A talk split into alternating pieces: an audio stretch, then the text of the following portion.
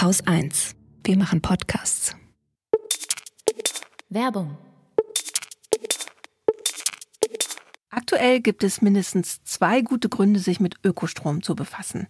Zum einen natürlich die Klimakrise, zum anderen aber auch die steigenden Energiepreise. Mit Ökostrom kann zum Beispiel ein typischer Drei-Personen-Haushalt in Deutschland im Jahr ungefähr eine Tonne CO2 im Vergleich zu konventionellem Strom sparen. Und weil das vielen immer wichtiger wird, bieten auch die großen Stromkonzerne Ökostromtarife an. Das ist oft nur Greenwashing, denn sie setzen weiterhin gleichzeitig auf fossile Verstromung oder auch auf Atomkraft. Anders ist das bei Polarstern, denn Polarstern ist ein hundertprozentiger Ökostromanbieter.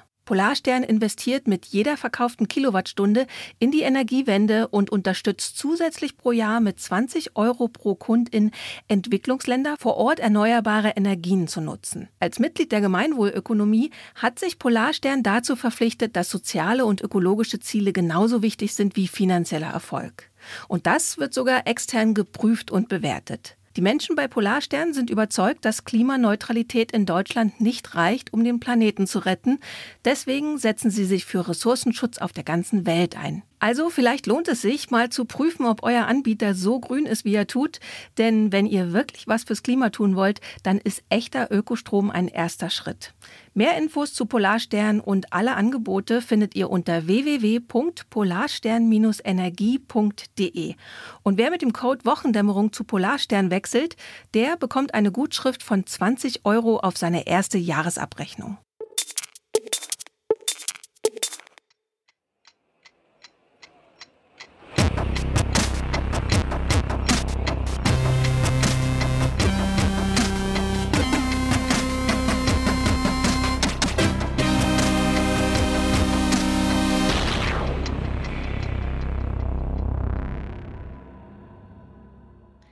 Willkommen zur Wochendämmerung vom 11. Februar 2022 mit dem SPD-Russland-Komplex, Limericks, Feinstaub, einer Apartheidsdiskussion, der Demokratie, Russland und der Ukraine, Auslandseinsätzen, Whistleblowern, Corona aktuell, Kernfusion, dem Brexit, schon wieder dem Brexit, Scham zu Brasilien, Inflation, dem Economist Country of the Year, dem Börsenticker, einer guten Nachricht, Popcorn Holger Klein und Katrin Rönecke.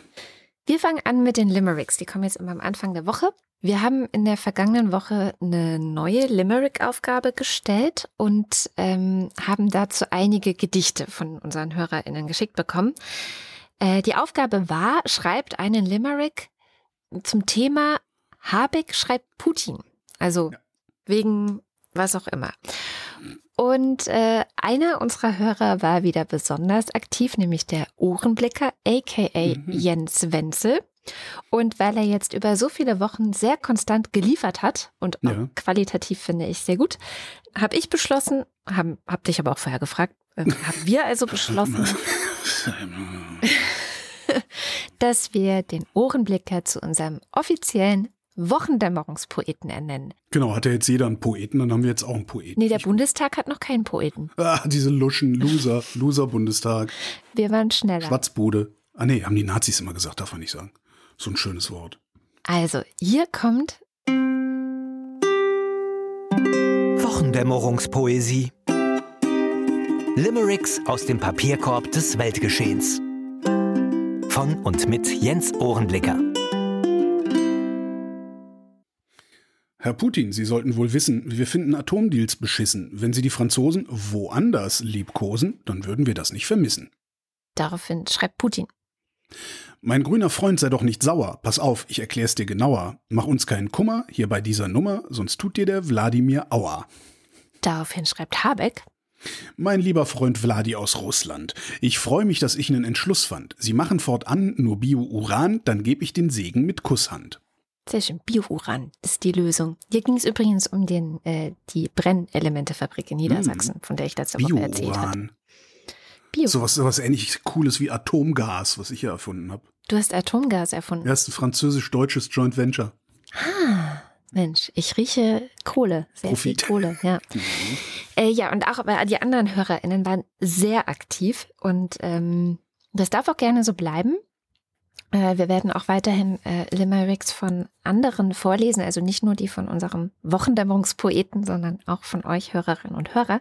Aber es ist diese Woche so sehr ausgeartet. Äh, und wir gehen da jetzt einmal alle durch, ja? Machst du Kapitelmarke aber, ne? Ja, mache ich Kapitelmarke. Wir gehen da jetzt einmal alle durch. Aber ich habe beschlossen, damit es nicht irgendwann eine reine Limerick-Sendung wird, so eine Stunde Limericks, dass wir ab nächster Woche, du und ich, Hm? jeweils einen Lieblingslimerick aussuchen, der dann Mhm. vorgelesen wird. Das hat den Damit Vorteil, sich alle mal ein bisschen anstrengen. genau, was Versmaß angeht und dass es auch wirklich echte Limericks sind und so. Genau. Also, wir starten mit Holgrich. Der Putin die Ukraine stresst, die EU sich die Hose nässt, vom Robert der Clou, die Pipeline bleibt zu, die Augen sich zuhält ganz fest. Dann kommt Lea. Da war mal ein Mann aus Flensburg, so fangen Limericks eigentlich immer an. Ne? Ja. Da war mal ein Mann aus Flensburg. Für den war Nord Stream ein Fremdwort. Er holte sich das, benötigte Gas, aus nachhaltigen Werken vor Ort.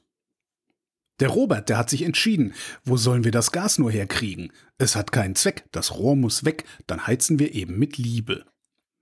Wladimirs Freund ist der Gerd, dem war die Pipeline was wert, bis Robert kam, der Ehrenmann, und sagte, hier läuft was verkehrt. Hey Vladi, ich sag dir mal was. Wir haben genug von dem Gas. Hast du gemerkt, ne, dass ich das, hast du gemerkt, ne? Mhm. Was Gas? Uns drohst du nicht, du Bösewicht, dein Robert, und das ist kein Spaß. Sehr schön. Dann schreibt Arendt. Uns Robert hat Mut, ihn zu stoppen, den Putin. Doch kann Nord Stream nicht kommen, fließen Tränen in MacPom, da verlässt der Mut ihn. Ich glaube, es entspricht nicht den Kriterien eines Limericks, aber wir lesen heute, wie Das gesagt, Gefühl gehabt dabei, ja. alles vor. Zum Beispiel auch das von Mokrates und Ad Absurda. Sehr geehrter Herr Putin, wir machen das nicht mit Nord Stream. Gas wird nicht erneuert, das ist doch bescheuert, da brauchen Sie gar keinen Flunsch ziehen. Flunsch ist so ein schönes Wort. Hm. Auch der Olli hat einen Limerick geschickt. Mein lieber Autokrat, was geht denn bei dir ab? Willst du Europa unterjochen? Ich glaube, du lägst gern unter Jochen. Unerwiderte Liebe sagt. Olli, da, also Olli, Da müssen wir noch ein bisschen üben. ja. Dann hat Lionel Immerick was geschrieben. Lieber Wladimir Putin, wo lässt du nur deine Wut hin? Mach dein Ego mal klein für die Welt, wär das fein. Krieg machte für niemanden je Sinn. Und Pope G. Rodden. Annalena entzückt, sie glaubt es kaum. Die Union entrückt vor dem Mund der Schaum. Kein Deal, keine Postenoption. Wo bleibt dabei gesonderter Lohn? Das sind doch viel zu, das ist doch das, Das Vers, ist- ist doch viel zu viele. Silbenterror. Mhm. Friedlich grün geweckt, welch Morgen, welch Traum. Der Nolaf, der sagt nichts zu Strömen im Norden. Alles ist auf dem Tisch, nur ein Wort bleibt verborgen. Statt alternativ der Robert, Wladimirs Herz nun erobert, bleibt die Stimmung fossilkriegerisch voller Sorgen. Hm. Und ein letzter kommt von Frank, dann haben wir es auch geschafft. Der Robert sagte einst beim Bier, ich mag ihn nicht, den Wladimir. Wenn ich ihn sehe, so aus der Nähe, ganz ehrlich, du, dann gruselt's mir. Vielen Dank. Äh, Ich finde, das ist eine sehr schöne neue Rubrik hier in der Wochendämmerung. Lyrik ist schwierig, wie wir Lyrik ist schwierig, genau. haben. Kommen wir zu den echten Themen der Woche. Also das war natürlich auch ein echtes Thema. äh, ich habe einen Nachtrag. Und zwar Mhm. zum Thema Amnesty wirft Israel Apartheid vor. Das war ja hier letzte Woche schon mal Thema und ähm, es ging dann auch weiter noch danach hin und her. Viele KommentatorInnen haben sich dazu geäußert, in Artikeln, in Beiträgen, Podcasts, was weiß ich. Es wird sich gestritten. Und ich hatte die ganze Zeit weiterhin das Gefühl, das ist mir alles irgendwie zu oberflächlich. Ich will das jetzt mir irgendwie noch mehr ein Urteil bilden können. Deswegen habe ich mir den 280 Seiten langen Bericht von Amnesty ausgedruckt, um, Ausgedruckt. um mir, ja, ich muss mir doch immer alles aus, ich weiß, es ist schlimm. Mir ist dann das ist doch mittendrin diese auch Öko-Heuchelei, die du dann auf der mittendrin- anderen Seite immer der Toner dann ausgegangen. Aber naja, also ich habe es auch nicht, ich hätte es auch gar nicht geschafft, das jetzt bis äh, heute komplett zu lesen, weil es auch noch sehr kleine Schrift ist. Also die DIN A4-Seiten, die 280 DIN A4-Seiten sind sehr voll mit Text, mit sehr kleiner Schrift. Aber egal. Ähm, ich habe auf jeden Fall, so gut es geht, versucht, das zu lesen. Und ähm, ein paar Gedanken mitgebracht, aber du hast gesagt, ich soll mit dem Fazit anfangen und dann gucken wir mal, Genau, wie weit wir kommen, weil es war wirklich, es war wirklich ein Rabbit Hole, in dem ich seit gestern sehr tief drin steckte und sehr viel gelesen habe. Also ich scrolle mal zum Fazit. Fazit 1, ich glaube, Amnesty hat sich mit diesem Report absolut keinen Gefallen getan. Ja, also ich Mhm. bin wirklich mit der Erwartung rangegangen, dass ich dachte, es ist Amnesty International, eine reputierte Organisation, die werden das schon ordentlich machen und so weiter. Und wenn man das so liest, dann listen die ja auch wirklich unzählige Menschenrechtsverstöße auf gegen die Palästinenser, die dann aber ummantelt werden oder auch vorweggeschickt wird ganz viel so diese Geschichte, die ähm, Israel hat, also beginnend tatsächlich bei 1948, was ja auch eine der Hauptkritiken an diesem Report war, zu sagen, so, Mhm. ihr fangt an und sagt, alles, eigentlich alles, was Israel ab 1948 gemacht hat, war schon nicht okay. So hätte es nicht machen dürfen. Das ist der Punkt, an, aus dem viele auch dieses implizite Absprechen des Ja. Existenzrechts ableiten, oder? Ja, ich denke schon, ja. Mhm. Und, und ich finde, da hat Amnesty echt einen Fehler gemacht, so viel auf der Geschichte rumzureiten. Also wirklich, ich habe mir irgendwann an den Rand geschrieben, es ist jetzt auch mal gut. So. Steht wirklich in, auf der einen Seite, weil es hat mich dann auch irgendwann genervt, ne? immer wieder zu Mhm. kommen mit, ja, und in diesen 18 Jahren der Militäroffensive, äh, da ist das und das. Also es ist gemeint die 18 Jahre zwischen 48 und 67. Ja, so, Mhm. da reiten die drauf rum. Und ich denke, so, wir sind jetzt im Jahr 2022 und wir können, Ja. natürlich hat es alles eine Geschichte, aber wir können auch mal aufhören, immer nach hinten zu blicken, sondern es geht ja darum zu sagen, wo stehen wir?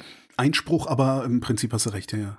Na, die, der Blick auf die Geschichte ist schon wichtig, denke ich, weil ähm, jetzt mache ich mich wieder unbeliebt. Es, äh, ich habe mal ein sehr interessantes Buch gelesen, das hieß ähm, Die ethnische Säuberung Palästinas. Mhm. Und ich glaube, dass darin, egal ob man das jetzt so bezeichnen möchte oder nicht, ob das stimmt oder nicht, dass darin der Kern eines Versöhnungsprozesses liegen kann. Ja. Das ist so, darum, man Sicher. muss schon auf die Geschichte gucken, aber Amnesty sagt ja, heute ist das so.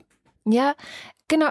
Und das stimmt auch. Also, und da haben sie auch diverse Punkte dann aufgelistet. Die muss man aber suchen zwischen all denen, die man halt nicht okay findet. Und Mhm. also ich fange von vorne an. Ne? Punkt eins, meine Erkenntnis der, der letzten Tage, also ich denke da schon viel länger auch drüber nach, ist, und das war auch eine Auseinandersetzung mit einem Kommentator, dass der Begriff Apartheid immer wieder im Umlauf war, also im Grunde seit 1961 im Umlauf ist und immer wieder Hm. auch, um die Existenz Israels in Frage zu stellen.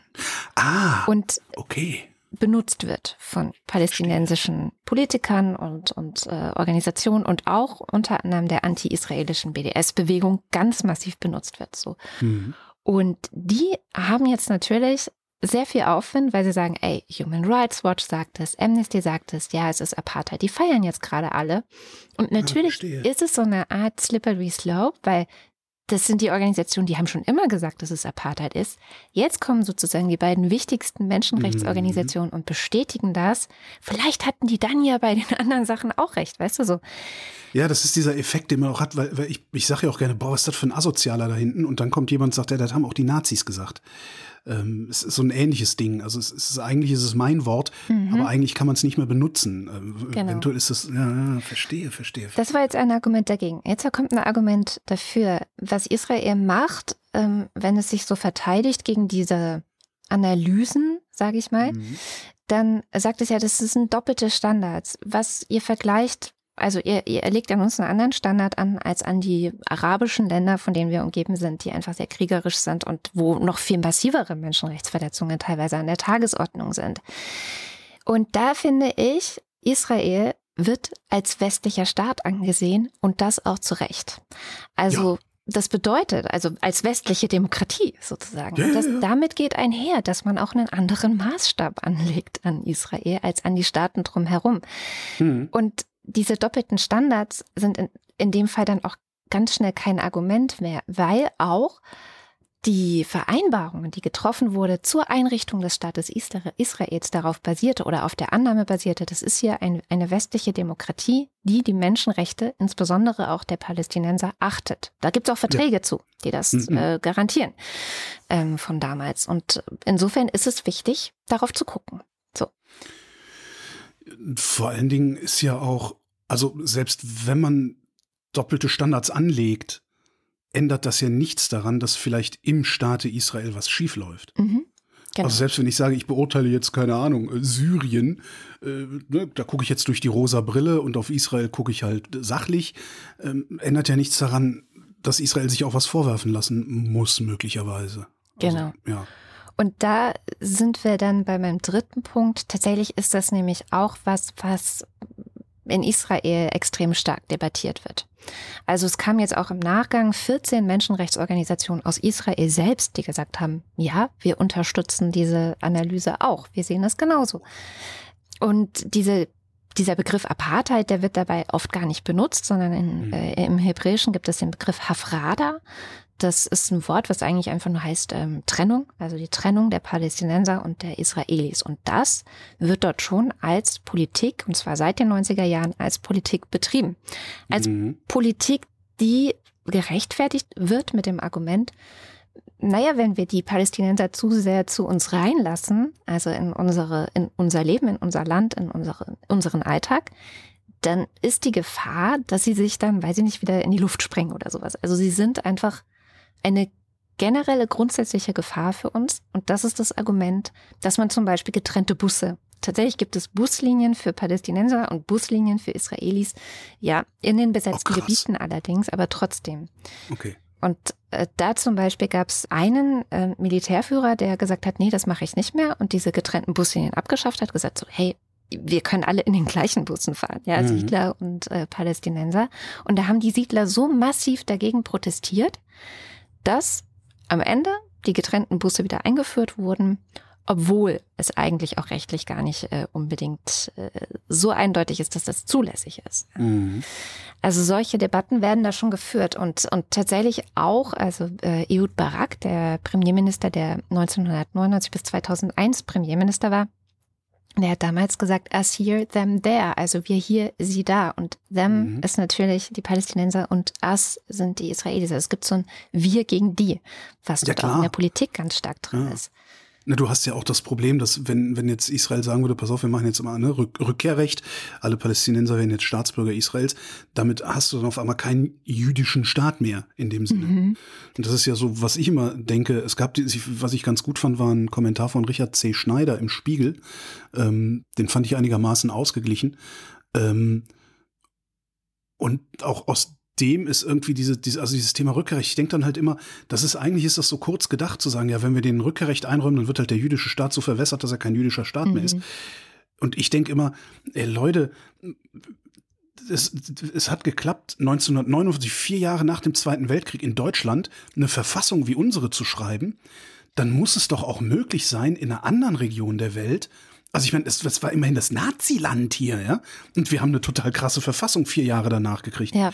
Dann muss es doch an einer anderen Ste Stelle auf dem Globus auch möglich sein, eine Verfassung zu schreiben, die sowohl ein Rückkehrrecht als auch einen jüdischen Staat irgendwie beinhaltet. Da mag ich ein bisschen naiv sein, aber das muss doch gehen. Also wenn man selbst Nazis so eine Verfassung wie, der, wie die der Bundesrepublik gehen kann, dann ist alles möglich, denke ich. Gut, immer. die wurde uns natürlich auch ein bisschen aufgezwungen, aber ja. Aber ist doch super. Schönen Dank. Ist doch super geworden. Ja, Also, absolut. Übrigens derselbe Ehud Barak hat 2010, also ein paar Jahre später, gesagt, wir müssen Frieden mit den Palästinensern machen oder wir werden Apartheid erleben. Oh, Also es ist auch eine innerisraelische Debatte, die auch von ehemaligen hochrangigen israelischen Politikern mit diesem Wort geführt wird. mhm. Was auch interessant ist oder mir jetzt sehr stark so vorkommt. Also meine Hoffnung war, weil ich mich damit beschäftigt habe, dass das so ist, wenn man sich die letzten 20 Jahre anschaut, die einfach nochmal ganz viel Verschlechterung gebracht haben. Und das ist auch einer der Punkte, die ich gelernt habe. Es wird immer schlimmer. Es wird halt Mhm. nicht besser, sondern es wird immer schlimmer. Dann kann man eventuell zu dem Schluss kommen, dass dieser Begriff Apartheid passt. Und ich dachte, bestimmt wird Amnesty das in dem Bericht genau darauf fokussieren. Und da, das war leider dann nicht so, ja, sondern die sind halt weit zurückgegangen in die Geschichte. Wenn man sich die letzten 20 Jahre anschaut, gibt es jede Menge Bereiche, wo man sagen kann, tatsächlich, das ist ein Problem. Also ein Beispiel. Auf israelischem Gebiet gibt es einen arabischen Sektor. Da leben dann eben die Palästinenser. Dort äh, ist ein Problem, dass 50.000 Häuser, schätzt man, keine Baugenehmigung bekommen haben oder bekommen und die, die israelische Bürokratie da auch dran festhält, es denen möglichst schwer zu machen, Hm. eine Baugenehmigung zu bekommen. Und wenn man keine Baugenehmigung hat, gilt man als illegales Haus. Also dann gilt das ganze Haus als illegal und wird im Zweifel abgerissen. Mhm. Und von, also jedes Jahr schätzt man, werden 160 Häuser abgerissen und 97 Prozent dieser Häuser gehören Palästinensern. Sie werden also wirklich ihrer Häuser tatsächlich beraubt, wohingegen jedes Jahr äh, tausend noch was neue Häuser für Israelis, also jüdische Israelis gebaut werden.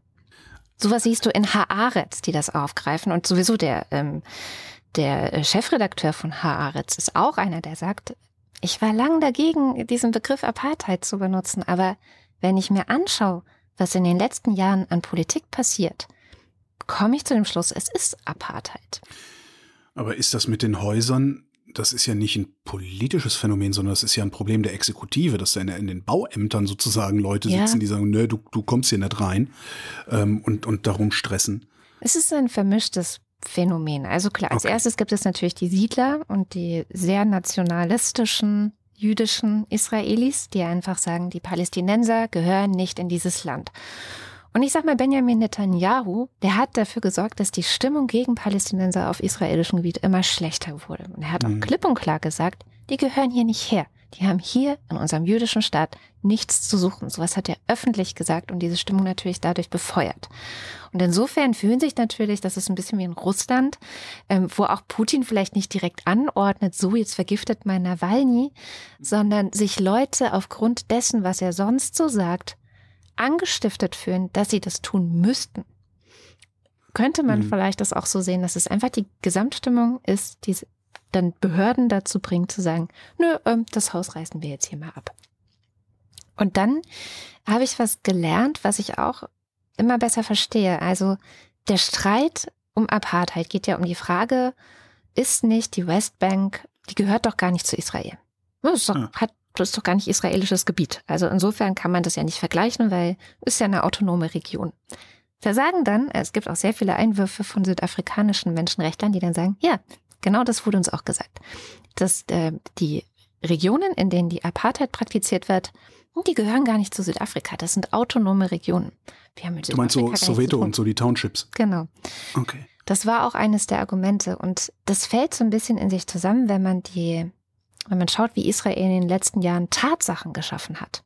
Also wären wir noch auf dem Weg oder auf, wäre der Plan weiterhin von allen Beteiligten eine Zwei-Staaten-Lösung anzustreben und den Palästinensern ihren eigenen Staat zuzugestehen und zu garantieren, würde dieses Argument tatsächlich Sinn ergeben. Aber was Israel macht, ist, immer mehr und mehr von diesem palästinensischen Gebiet einzunehmen, auch entgegen internationalen Verträgen. Also Den Haag hat auch gesagt, zum Beispiel diese Mauer und dieser Zaun, der da gebaut wurden, sind gegen internationale Gesetze.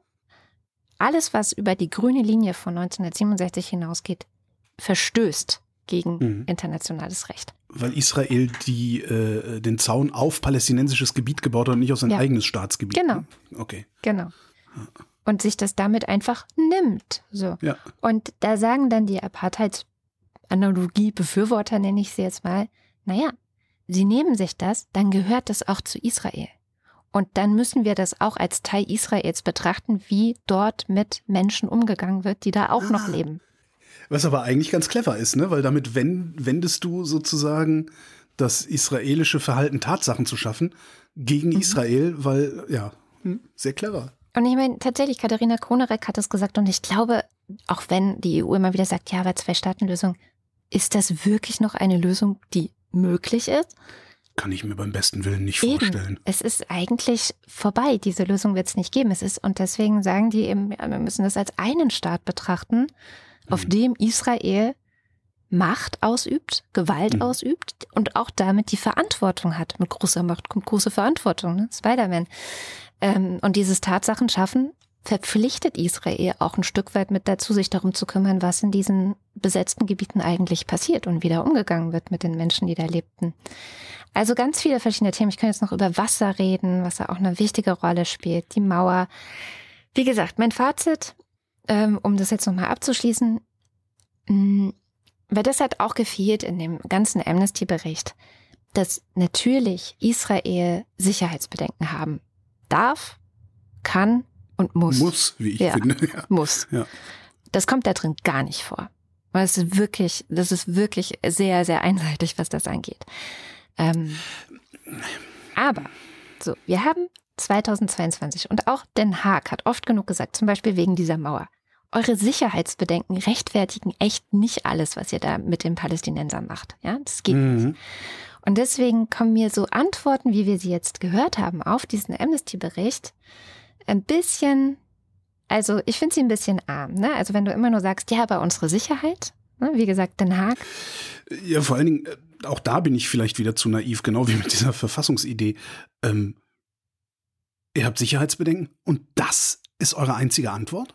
ja, Wie, ist, wie lautet denn die Alternative?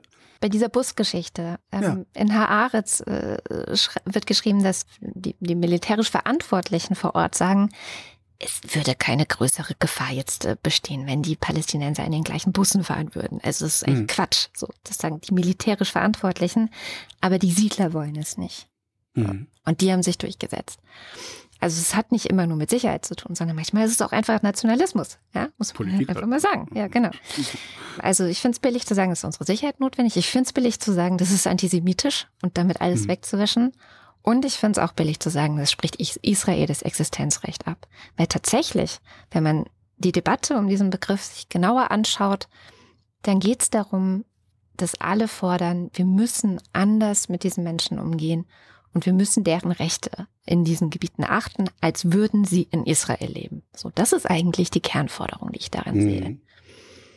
Und Amnesty war leider so dumm, da den goldenen Teppich auszurollen in der Art und Weise, Hm. wie halt dieser Bericht verfasst ist und alles ab 1948 einfach nur anprangert. Habe ich was Schönes zu erzählen jetzt? Da, Corona aktuell. Corona aktuell. Ich habe zwei schöne Nachrichten aus dem Corona-Komplex gefunden. Und zwar, wir wissen ja, dass äh, Erkältungsviren auch Coronaviren sind. Jetzt gibt es eine sehr, sehr kleine Studie der Uni Ulm. 24 Probanden ist nicht viel, die haben sich aber deren Antikörper und Gedöns angeguckt. Äh, und zwar 24 Leute, die eine vollständige Kreuzimpfung hatten, und zwar mit Astra und BioNTech. Und die haben gesehen, dass diese Impfung die neutralisierende Aktivität der Seren gegen saisonale Coronaviren verstärkt. Ah, Mit anderen Worten, yay. kann sein, kann sein, 24 Leute ist ziemlich klein, äh, äh, kann sein, dass die Corona-Impfung auch gegen manche Erkältungsviren hilft, sodass, wenn dann irgendwann wieder wir normale Kontakte haben und so, ähm, wir vielleicht die ein oder andere Erkältung weniger haben pro Jahr, was ich ja ziemlich geil fände, weil ich ja immer so anfällig war früher. Früher. Es gibt ein Frühjahr, ne? Ja. Das ist gerade mal zwei Jahre her. Noch eine schöne Meldung, die äh, Krankenhausgesellschaft, also Deutsche Krankenhausgesellschaft, rechnet nicht mehr mit einer Überlastung des Gesundheitssystems durch Omikron. Was ich auch eine sehr schöne Meldung finde, weil äh, ja, ne, man, man will halt halbwegs sicher sein können, dass man äh, halbwegs nah ins Krankenhaus kommt, wenn mal irgendwas ist. Ja. Äh, jetzt, das, das führt natürlich jetzt dazu, dass wir wieder Eröffnungsterror haben. Gerade von den Ferengi kommt es mal wieder, statt einfach nur ein paar Wochen abzuwarten. Was ich irgendwie nicht raff, weil ey, jetzt, wir haben uns so dran gewöhnt. Komm, die, noch zwei Wochen ist doch, tut doch jetzt nicht weh. Lass doch mal abwarten, lass doch mal gucken, ob das wirklich so rosig aussieht, wie es aussieht. Ähm, wird wahrscheinlich nicht passieren, aber insgesamt finde ich das eine prima Nachricht, dass äh, man nicht mehr so viel Angst vor dem Herzinfarkt zum Beispiel haben muss. Ich glaube auch, es ist äh, auch inzwischen Teil des Rituals, dass dann einfach die FDP sagt, wir müssen jetzt alles öffnen und dann äh, es wäre auch irgendwie komisch, wenn sie es nicht sagen würden, finde ich. Es ist aber ein schädliches Ritual, habe ich das werde ich ja auch nicht müde zu sagen, dass ich nach wie vor fest davon überzeugt bin, dass die FDP wesentlich dafür verantwortlich ist, dass wir keine wirklich guten Corona-Maßnahmen auf die Reihe gekriegt haben, weil sie von Anfang an für Öffnungen getrommelt haben. Hm. Das stimmt.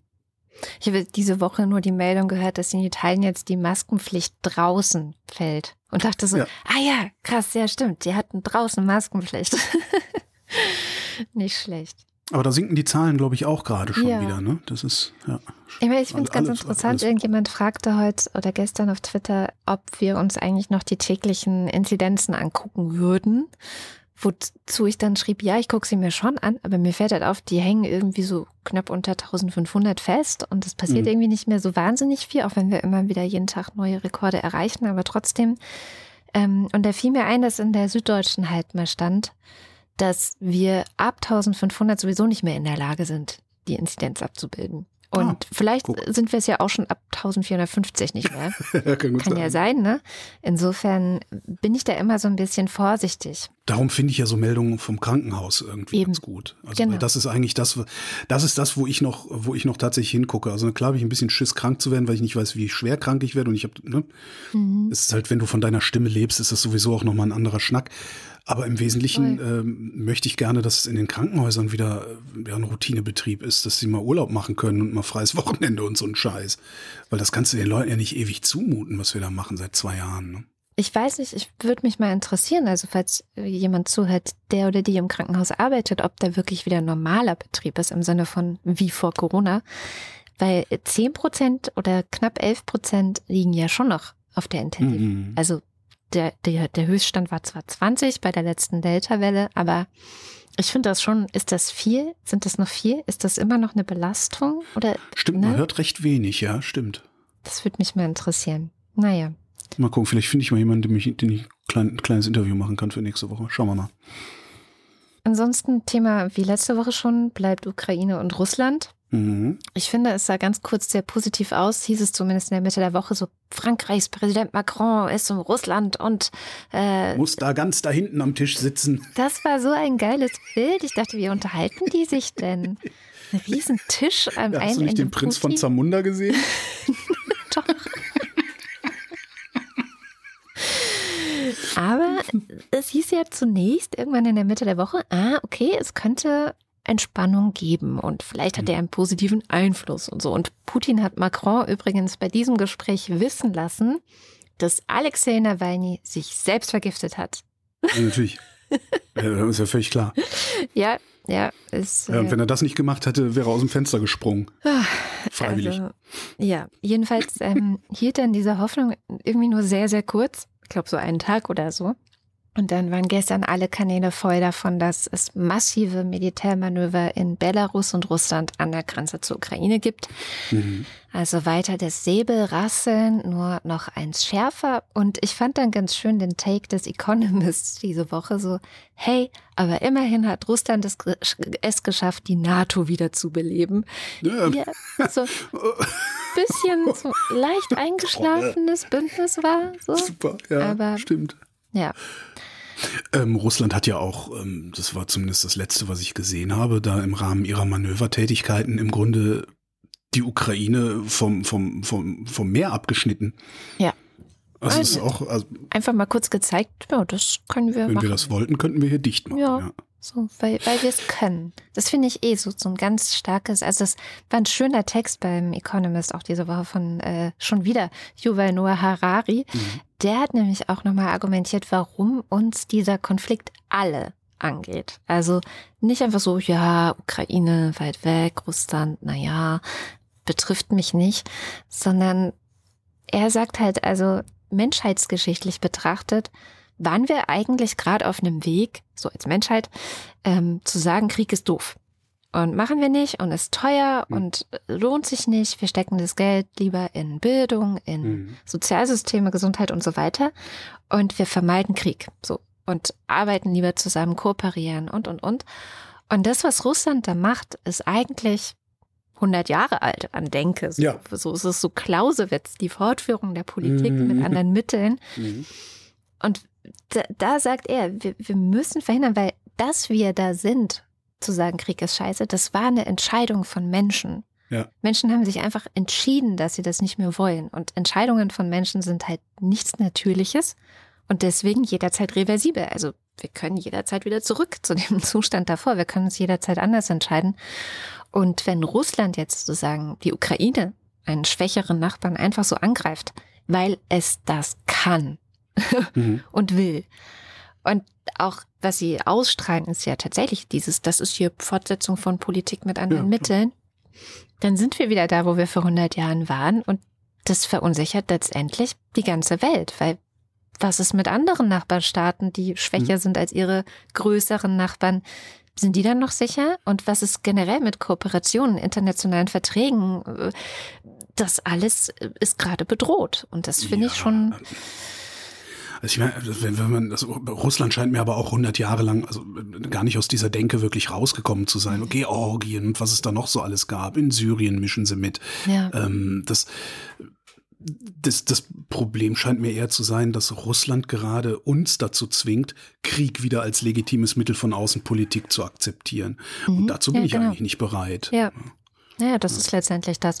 Und ja, was ich ganz, ganz spannend finde, das ist auch sein Schluss und das ist ja auch, was ich die ganze Zeit auch schon sage. Die Ukraine ist halt genau diesen Weg gegangen.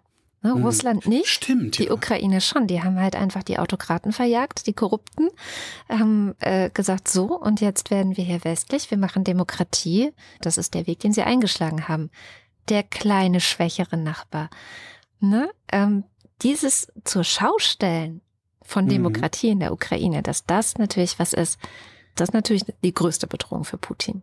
Ja, stimmt wo du gerade schon bei Putin bist.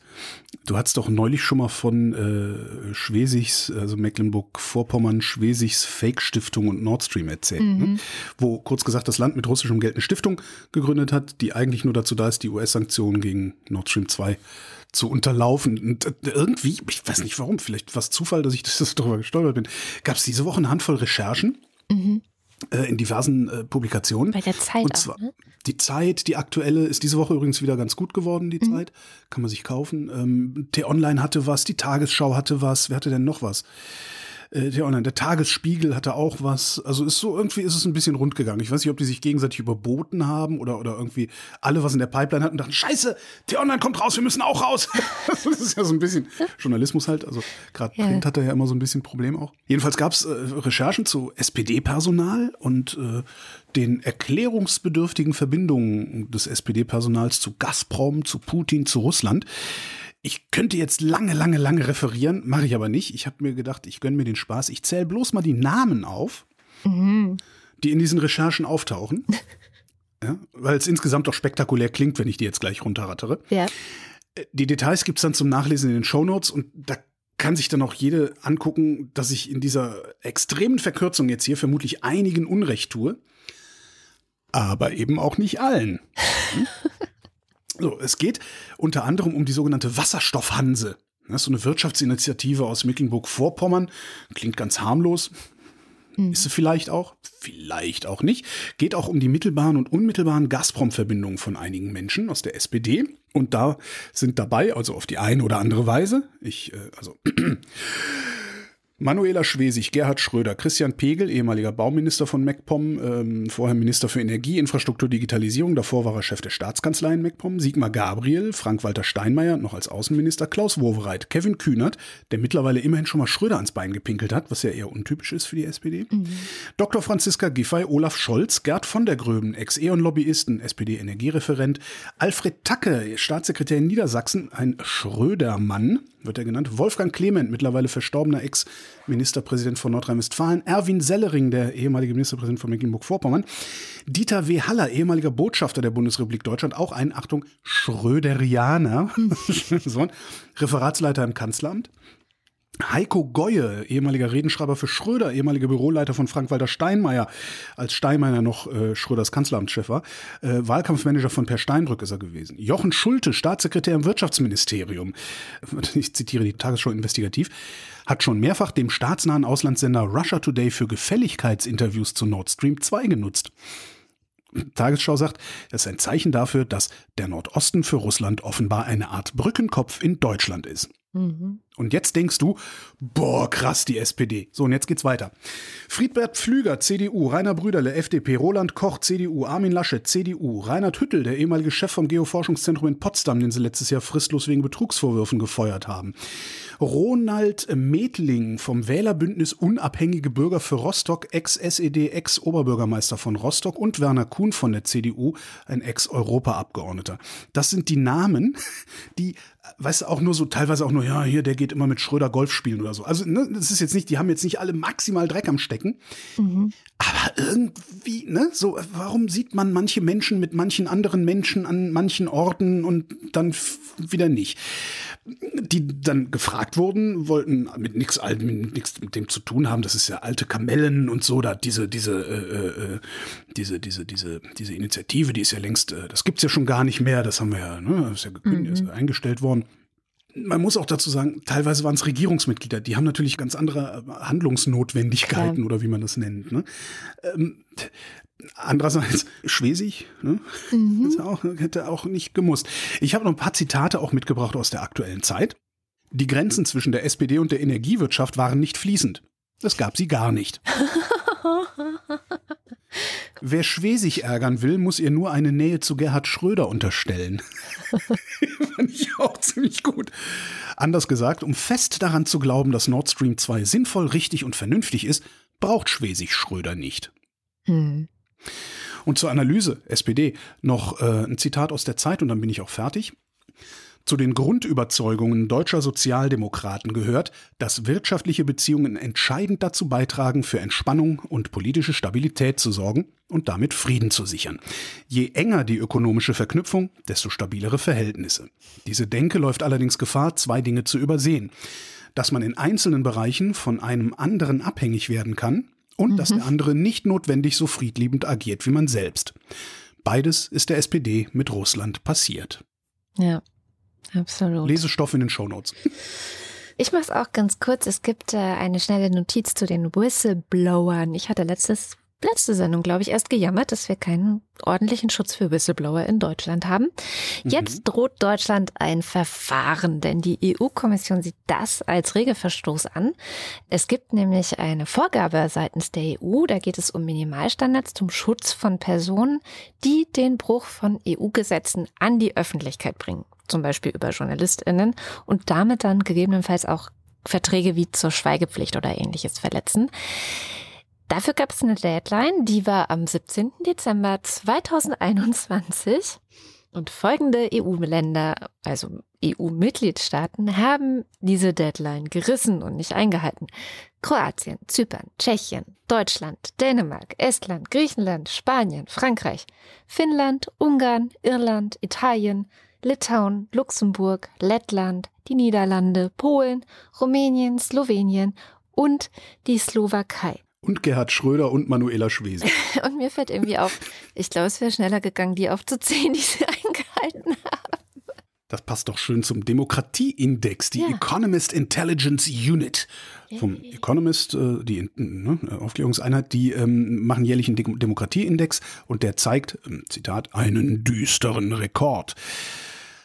So, in diesem Demokratieindex äh, wird jedes Land anhand von fünf verschiedenen Faktoren beurteilt. Äh, Wahlprozess und Pluralismus, Funktionsweise der Regierung, politische Teilhabe, politische Kultur und Bürgerrechte. Äh, da gibt es Punkte für und danach werden die anhand der erreichten Punktzahl in vier Kategorien einsortiert. Vollständige Demokratie, unvollständige Demokratie, Hybridregime, Mischform zwischen Autokratie und Demokratie und autoritäre Regime. So, die düsteren Rekordzahlen. Ja.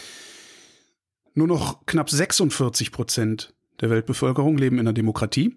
Für 2021 das. Ähm, 2020 waren es mehr, da waren es fast 50 Prozent.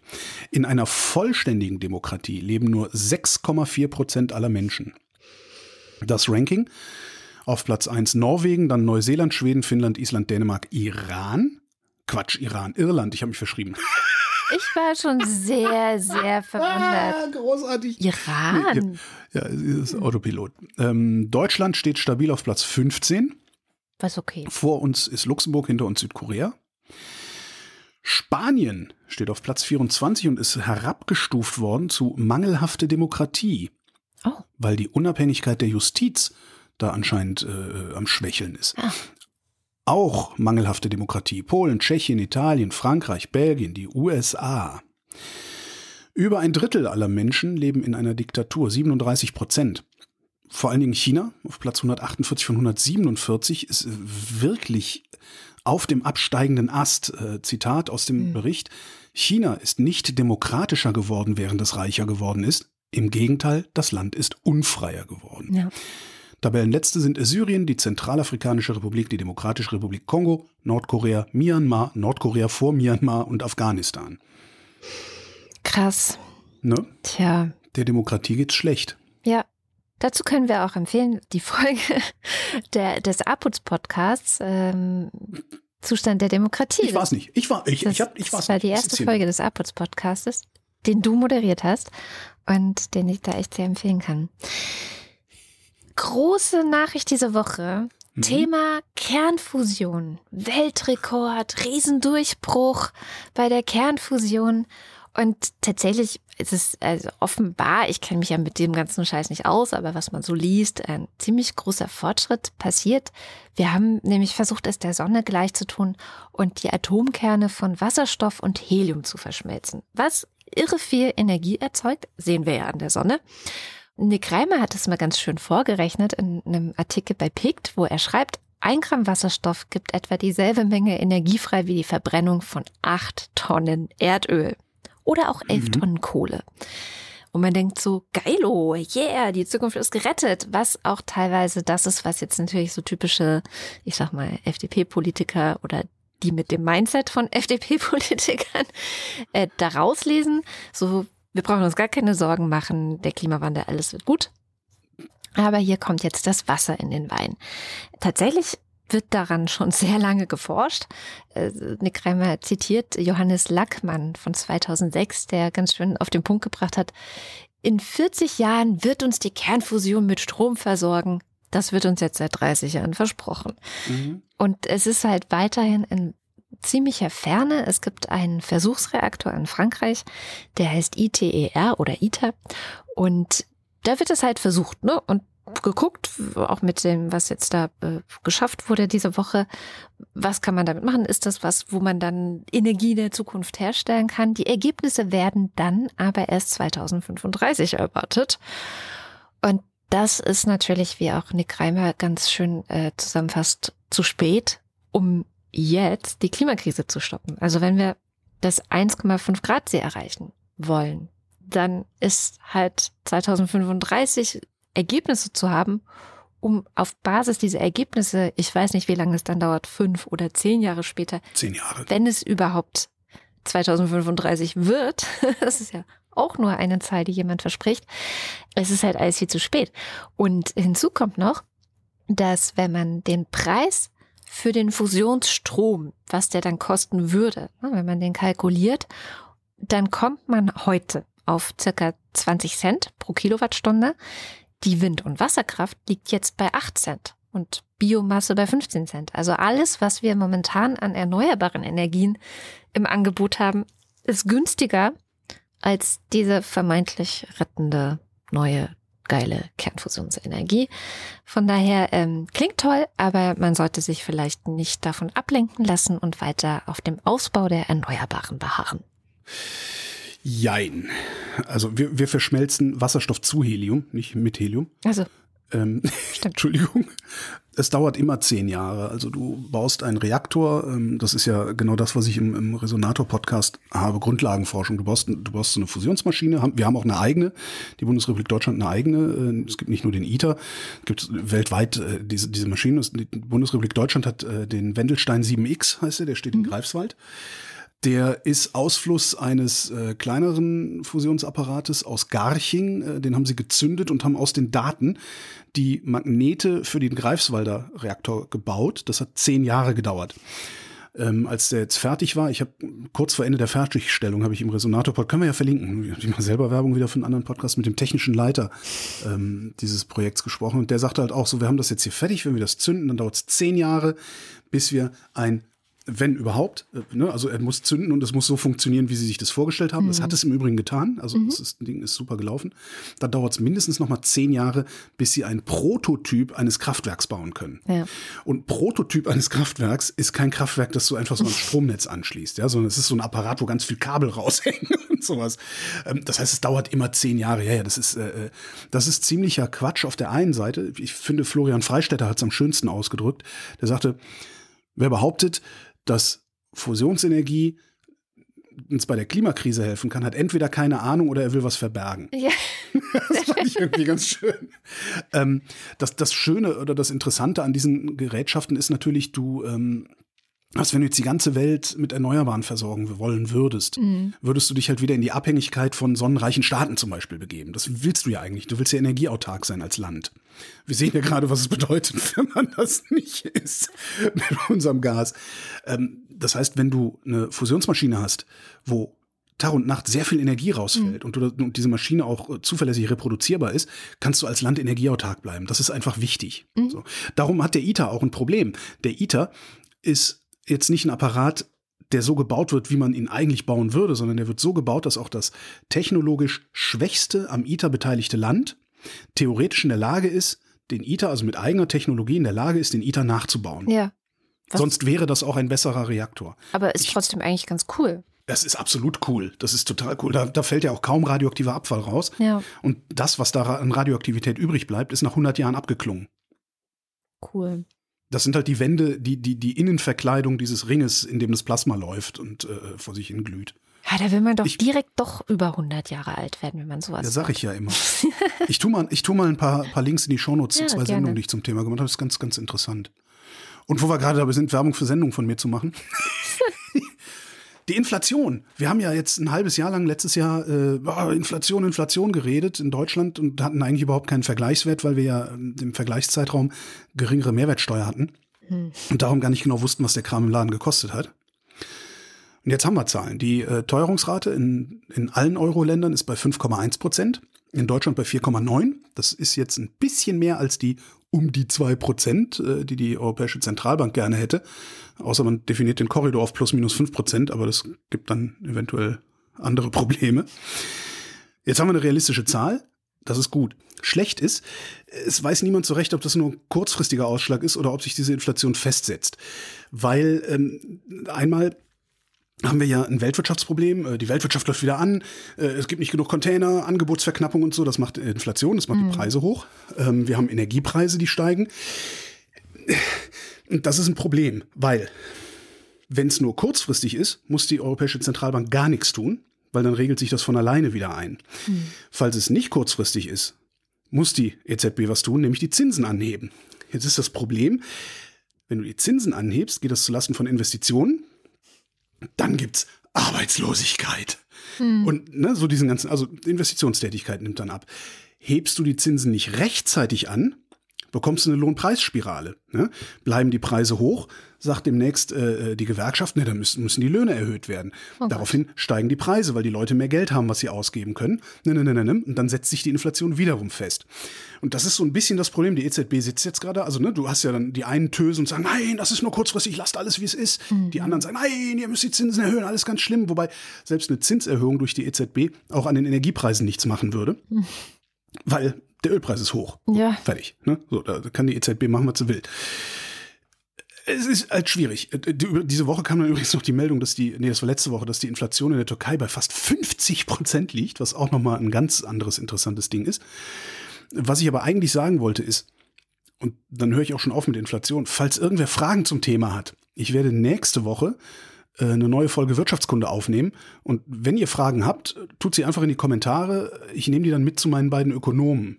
Mhm. Die können dann alles viel besser beantworten als ich, weil ich habe ja eigentlich keine Ahnung, sondern plapper auch nur das nach, was ich irgendwo aufgeschnappt habe. Aber dann, wenn du jetzt die Wochendämmerung dafür benutzt, mhm. musst du auch die Antworten auf die Fragen unserer Hörer in dieser Sendung hier beantworten, finde ich. Kommen wir zu Shamjaf und kommen wir äh, zum Blick über den Tellerrand. Der führt uns diese Woche nach Brasilien. In Brasilien ist nämlich ja ein, ein Mensch ermordet worden. Wir hatten letzte Woche schon eine Mordgeschichte. Diese Woche wieder eine Mordgeschichte. Und manchmal stehen solche Geschichten ja für was Größeres. Und so ist das jetzt auch gerade in Brasilien. Was genau da los war und warum das für was Größeres steht, das erzählt sie uns am besten selbst. Hallo, liebe Scham. Hallo, Kada. Was ist denn los in Brasilien? Da ist sehr, sehr viel los. Denn am 24. Januar wurde ein 24 Jahre alter Mann umgebracht. Er hieß äh, Moise Mogeni Kapagambe. Er wurde umgebracht bzw. totgeprügelt von vier Männern an einem Kiosk am Strand, an einem beliebten Strand äh, in Rio de Janeiro. Moise hat an diesem Kiosk gearbeitet und war da an dem Tag, um seinen Lohn für zwei Tage einzufordern. Ungefähr 38 Dollar, also weniger als 40 Euro sollen das gewesen sein. Und dann hat eine Überwachungskamera aufgenommen, wie mehrere Männer angefangen haben, ihn mit einer Holzlatte und einem Baseballschläger zu schlagen und ihn zu fesseln. Wieso der Streit so eskaliert ist, das ist ähm, noch nicht klar. Einige Quellen sagen, dass die Männer ihm wohl eine Lektion erteilen wollten und er sei wahrscheinlich angetrunken gewesen, aber es ist wirklich noch nicht klar. Und dieses Video, das von dieser Überwachungskamera aufgenommen wurde, das ging nun jetzt viral. Und man fand natürlich jetzt anhand dieses Beweismaterials auch heraus, wer zumindest drei dieser vier Männer waren, die ihn totgeschlagen haben. Sie arbeiten an demselben und an einem benachbarten Kiosk und mittlerweile wurden eben drei festgenommen. Ähm, über den anderen habe ich jetzt noch nichts gelesen. Was ist denn der Hintergrund dieser Tat vermutlich? Das ist, wie gesagt, noch nicht klar. Ähm, vielleicht äh, bekommen wir ein paar, paar Ansätze, wenn wir uns ein bisschen auch Mäuse angucken, also wer Mäuse war. Mhm. Er ist äh, gebürtiger Kongolese und kam 2011 mit einigen weiteren Familienangehörigen nach Brasilien. Ähm, sie alle sind vor dem Krieg in der Demokratischen Republik Kongo geflüchtet und wollten eben ja, in Brasilien ein neues Leben beginnen, ein Leben in Sicherheit. Die Familie sagt in sehr vielen Interviews, was ich sehr traurig finde, dass sie, als sie angekommen sind, dachten sie, dass alle Brasilianer gute Menschen sind und jetzt, ja, wissen sie nicht mehr so richtig, ob das wirklich so ist. Und Seitdem äh, sind eben auch äh, viele Massenproteste veranstaltet worden, nämlich in elf Städten in Brasilien und aber auch in einigen weiteren Städten, wie zum Beispiel New York, London oder auch hier in Berlin. Online gehen die Hashtags ähm, Justice for Mäuse oder Justice for Mäuse Mogeni viral und überall wirklich auf dem ähm, südamerikanischen bzw. lateinamerikanischen Kontinent zeigen sich Tausende von Menschen entsetzt und trauern seinen Tod. Und das Motiv ist aber für viele tatsächlich eben ganz klar, weil sie wissen, wer das Opfer ist, nämlich sie sagen, es ist Rassismus. Mhm. Beispielsweise eben hat die schwarze Kongressabgeordnete von der linken PSOL-Partei, also Taliria Petrone, hat in einem Interview der Deutschen Welle gesagt, ähm, es gäbe keinen Zweifel daran, dass Mäuse eben das Opfer von Rassismus, äh, Fremdenfeindlichkeiten und einer immer intoleranteren Gesellschaft geworden sei und die halt immer mehr Gewalt wie diese banalisiere. Hat es auch was mit dem brasilianischen Präsidenten Jair Bolsonaro zu tun? Weil ich kann nicht anders als daran zu denken, weil er nun auch ein sehr, eine sehr rassistische Einstellung hat. Ja, du sagst es. Präsident Jair Bolsonaro ist immer wieder dafür bekannt, ja, beziehungsweise ihr redet auch immer sehr viel über ihn. Ähm, wir erkennen ja immer wieder, für welche Werte der Präsident steht, beziehungsweise welche er lautstark immer wieder verteidigt. Die Kongressabgeordnete hat in demselben Interview mit Deutsche Welle auch gesagt, dass, äh, naja, die Regierung selber rassistisch, intolerant und ausländerfeindlich sei. Ähm, er macht ja ständig auch Witze über indigene Völker, über die Nachfahren von Sklaven, er lobt ähm, Autoritarismus, Folter und würde überhaupt eben die Grausamkeit gegen die schwarze Bevölkerung und gegen BewohnerInnen von so arme, ärmeren Vierteln ähm, auch nie wirklich so stark verurteilen. Ja, also er ist eben jemand auch, der die der den Diskurs im Land auch so aufheizt, dass eben viele auch sagen, dass diese diese Gewalt gegen Minderheiten, die sich in den letzten Jahren auch so ein bisschen äh, vermehrt hat, dass die wahrscheinlich einfach auch wegen dem Präsidenten ist. Und Mäuse ist eben genau diesem System, was auch schon vor der Regierung von Bolsonaro, das muss man auch sagen, diesem System zum Opfer gefallen. Mhm. Und zu diesem Fall von Mäuse hat ähm, der Präsident lange nichts gesagt. Also da war irgendwie ein bisschen, er hatte sich trotzdem zu der ganzen Spotify-Affäre mit Joe Rogan gemeldet, aber lange nichts gesagt. Aber mittlerweile hat eben die brasilianische Regierung auch ähm, sich gemeldet und hat ähm, eben gesagt, ja, wir nehmen Anteil an der ganzen Sache und finden das sehr tragisch. Aber was viel positiver zu bewerten ist, ist, äh, wie die Stadtverwaltung in Rio reagiert hat auf die ganze Sache. Die hat nämlich sehr schnell reagiert. Sie wollen jetzt nun ein Zeichen setzen und am Tatort genau dort eine Denk Gedenkstätte für Mäuse errichten. Dafür sollen die beiden Kioske ein kongolesisches Kulturzentrum äh, werden. Und der Bürgermeister von Rio, Eduardo Paes, hat vor einigen Tagen auch ähm, die Betreiberkonzession an die Familie des Opfers gegeben. Und sie dürfen eben bis 2030 die zwei Kioske betreiben. Also die Mäuses Mutter und die vier Brüder. Mhm. Das klingt gut und es ist auch gut. Aber ich frage mich wirklich, als ich es gelesen habe, wie kann man an einem Ort arbeiten und leben, ähm, in dem ein Teil meiner Familie umgebracht worden mhm. ist. Ja. Ich äh, will noch mal kurz zu den Massenprotesten gehen, weil die sind wirklich sehr bemerkenswert es herrscht sehr große Anteilnahme mhm. in der brasilianischen Gesellschaft. Und das ist tatsächlich nicht ganz so typisch. Letztes Wochenende vor allem sind Tausende von Menschen ähm, auf die Straßen gegangen, um gegen Rassismus zu demonstrieren, unter anderem natürlich. Also für Gerechtigkeit, für Mäuse natürlich zu plädieren, aber auch eben um gegen Rassismus zu demonstrieren. Es ist sozusagen der Black Lives Matter Moment in Brasilien mit den Hashtags Justice for Mäuse wird auch immer Hashtag Black Lives Matter verwendet. Äh, gerade das Mäuse Migrant, Ausländer und Schwarzer war, hat die Menschen besonders angesprochen. So generell würde ich sagen, nimmt das Bewusstsein von vielen Menschen für Rassismus in Brasilien zu. Das ist aber super wichtig, weil vor allem ein ganz großer Teil der Bevölkerung dort afrikanische Wurzeln hat. Mhm. Das Land hat sich leider bis heute nicht wirklich kritisch mit seiner Vergangenheit beschäftigt, äh, mit der Vergangenheit als Nation, das Menschen versklavt hat. Man weiß es vielleicht heute nicht mehr, aber allein in Rio de Janeiro sind mehr Menschen aus dem afrikanischen Kontinent verschleppt worden als in irgendeinem anderen Hafen in Nord- und Südamerika. Und Brasilien war auch das letzte Land der westlichen Hemisphäre, also das äh, Sklaverei abgeschafft hat als es es abgeschafft hat, äh, es war 1888, da waren schon geschätzte drei bis fünf Millionen Menschen ins Land geholt worden. Und wir kennen heute, 2022, Brasilien als das Land von, ja, von Karneval, Samba, von Capoeira. Leider, also wenn man auch nach Brasilien reist, sieht man, dass die afro-brasilianische Bevölkerung eben bis heute eben die schlechteren Jobs hat, äh, eine geringere Lebenserwartung hat. In den, mehr in, also in den Gefängnissen sind vorwiegend schwarze Menschen und auch in den ärmeren Vierteln leben äh, vorwiegend schwarze Menschen. Also was lernen wir daraus? Naja, dass solche Proteste super wichtig sind. Jetzt diskutiert das Land nun über tief sitzenden Rassismus, es gibt Demonstrationen, immer noch viel mehr Demonstrationen. Menschen solidarisieren sich im Netz. Und auf einmal ist eben dieser gewaltsame Tod eines jungen Schwarzen Thema in den Hauptnachrichten. Mhm. Das ist nicht typisch. Und sein Name steht auf der Titelseite von sehr vielen großen Zeitungen. Und es ist auf jeden Fall ein Fortschritt, wenn auch nur ein ganz kleiner Fortschritt. Aber äh, wenn wir darüber nachdenken, dass die Polizei eine gute Woche dafür gebraucht hat, die Menschen zu festzunehmen, die auf dem Video ganz klar zu sehen mhm. hat, äh, zu sehen waren, dann ist es auf jeden Fall ein Fortschritt, über das es sich lohnt ähm, zu reden. Und ich hoffe, dass äh, das Land einfach äh, nach vorne blickt und vielleicht auch einfach sehr viele Lehren für die Zukunft ziehen kann.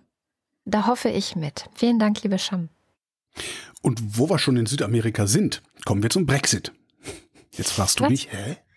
Ja, ist also ich weiß, ich wollte ja nicht so viel über den Brexit reden, aber das ist auch, das ist jetzt auch wieder so eine ganz interessante Nummer, die eigentlich nur eine Randmeldung ist. Die Falklandinseln. Die Falklandinseln sind äh, britisches Territorium. Die liegen im Südatlantik, paar hundert Kilometer vor Argentinien. Argentinien erhebt seit dem frühen 19. Jahrhundert Anspruch auf die Falklandinseln. Darum gab, es gab damals auch Krieg in den 80ern. Argentinien hatte die mal besetzt. Mhm. Äh, UK hat dann die Argentinier wieder runtergeschmissen, weil Britannia rule the waves und so. Da wohnen um die 3000 Leute und seit 1982 1700 britische Soldaten. Äh, Was ganz bemerkenswert ist am Rande, das ist eine ganz interessante Geschichte, die kaum jemand kennt, weil 82 ist lange her, dass die Briten den Kampf um Falkland gewonnen hatten, hatte damals zur Folge, dass ein Jahr später in Argentinien die Militärdiktatur gestürzt worden ist und die Demokratie wieder eingeführt wurde. Ähm, übrigens eine unvollständige Demokratie, laut äh, Economist Demokratieindex. Mhm. Ist aber eine andere Geschichte. Ähm, ist auch nur ganz kurz, warum ich das interessant finde, weil wo sich die Briten noch mit der Europäischen Union halbwegs über Fischerei einigen konnten, haben die Briten völlig vergessen, irgendeine Lösung für die Fischereiindustrie der Falklands zu finden. Weil die Falklands, die exportieren hauptsächlich Tintenfisch und Lamm und müssen seit Januar Zölle für die Einfuhren in die EU zahlen. Ergebnis? Die EU ist als Abnehmerin für Lammfleisch praktisch komplett ausgefallen. Und beim Fisch sieht's auch nicht gut aus, weil die Hälfte des Außenhandels ist Tintenfisch und da müssen sie jetzt 18% Zoll drauf zahlen. Kannst du dir selber ausrechnen, was das für die Menschen da bedeutet, für die 3000. Hm. Und ich finde das ganz interessant, weil der Umgang von Brexit UK mit den Falklandinseln ähnlich ignorant zu sein scheint wie der mit Nordirland. Ja. ja. Und das ist für mich zumindest mal wieder ein starker Hinweis darauf, dass der Brexit tatsächlich eher ein englisches Projekt war und nicht ja. ein britisches. Ja, das glaube ich auch. Kommen wir zum Land des Jahres. Mhm. Ähm, Country of the Year ist auch was, was der Economist jedes Jahr kürt. Und rate mal, welches Land es 2021 war. Weißt du es? Norwegen. Nee. Nee. Also kleine Hilfe. Das Land, das sich am meisten verbessert hat. Das wird das Land 2000 aus Sicht des Economist am meisten verbessert hat. Also es geht nicht darum, generell das tollste Land zu sein, sondern es wird verglichen mit vorher, vor 2021 und nachher, nach 2021. Also welches Land Côte d'Ivoire hat die Keine größten Ahnung. Fortschritte gemacht? Nein, tatsächlich, tatsächlich ist es Italien. Italien. Italien. Die unvollständige Demokratie Italien. der, der Economist hat äh, ganz schön geschrieben, also oft war Italien Grund für Kritik im Economist. Silvio Berlusconi, schwache Regierungen, Menschenrechtsverletzungen unter Salvini. Also ziemlich viel im Argen. Also er listet auch auf, dass die ItalienerInnen im Schnitt 2019 ärmer waren als zwei, im Jahr 2000. Mhm. Also sie sind über die Jahre immer ärmer geworden. Aber der Economist sagt, 2021 hat Italien es geschafft, einen Riesenschritt nach vorne zu machen, und zwar dank Mario Draghi. Ein Politiker, wie der Economist schreibt, der es einfach schafft, also der international mhm. respektiert wird, der auch kompetent ist, der es schafft, dass andere PolitikerInnen ihre Differenzen begraben, um gemeinsam eine Reform Italiens voranzubringen, der es geschafft hat, äh, dass Italien in der Pandemie eine der besten Impfraten hat, also wirklich auch ähm, relativ viel schneller, also sich ökonomisch auch schneller erholt von der Pandemie als zum Beispiel wir hier in Deutschland oder die in Frankreich. Und ähm, dass es einfach alles sehr, sehr gut aussieht, zumindest im Jahr 2021 für Italien. Es gibt auch so ein kleines Aber in diesem Artikel vom Economist, weil ähm, es ja kurz so aussah, als würde Mario Draghi gerne Präsident werden. Da hattest du ja auch von erzählt. Und die große Frage ist, wer dann Ministerpräsident werden soll und was dann eigentlich mit Italien passieren soll, weil es ja eigentlich gerade so gut läuft. Ja, aber ist ja, ist ja abgewendet, weil Mattarella genau. ja wieder Präsident. Ja. Genau. Und ähm, Sie sagen einfach, also man kann einfach nicht abstreiten, dass Italien insgesamt an sehr viel besser dasteht als noch im Dezember 2020. Insofern. Sehr schön, sehr schön, sehr schön. Dann müssen wir da die Bundeswehr nicht hinschicken ähm, womit wir beim Thema Auslandseinsätze wären. Das Kabinett hat beschlossen, ähm, Zustimmung durch den Bundestag ist noch nötig. Das Kabinett hat beschlossen, eine Verlängerung der ähm, UN-Miss-Mission äh, im Südsudan. Verlängerung bis 31. März 2023. Da sind bis zu 15 Soldaten und Soldatinnen äh, können da hingeschickt werden. Die haben ja immer Obergrenzen in diesen Kontingenten. Aktuell sind da elf. So wenig. Im Südsudan, ja. Der ja. Südsudan, äh, drei Viertel der Bevölkerung, kurzer, äh, kurz Eckdaten, drei Viertel der Bevölkerung sind angewiesen auf humanitäre Hilfe. Hm. Der Südsudan die größte Flüchtlingskrise auf dem afrikanischen Kontinent. Zwei Millionen Inlandsflüchtlinge, 2,3 Millionen sind ins Ausland geflüchtet. Was machen wir da? Wir beraten, wir verbinden und wir beobachten. Außerdem verlängert worden ist die NATO-Mission Sea Guardian, die ist im Mittelmeer. Mhm. Auch verlängert bis Ende März äh, nächsten Jahres mit bis zu 550 Leuten. Bisher waren es maximal 650. Da machen wir, was ich der Wikipedia entnommen habe, Seeraumüberwachung. Wir bekämpfen den Terrorismus und ähm, machen, Achtung, Kapazitätsaufbau im Mittelmeerraum. Mit dem Ziel, krisenhafte Entwicklungen im maritimen Umfeld frühzeitig zu erkennen, ihnen entgegenwirken zu können. Außerdem soll die Präsenz der Einsatzkräfte als präventiver Ordnungsfaktor wirken. So, guck mal, wir sind hier, benehmt euch. Was wir also machen ist Überwachung, Terrorabwehr und insbesondere gucken wir auf Waffenschmuggel per Schiff oder wie die Bundeswehr äh, auf ihrer Webseite sagt, wir stärken die Südflanke. Okay.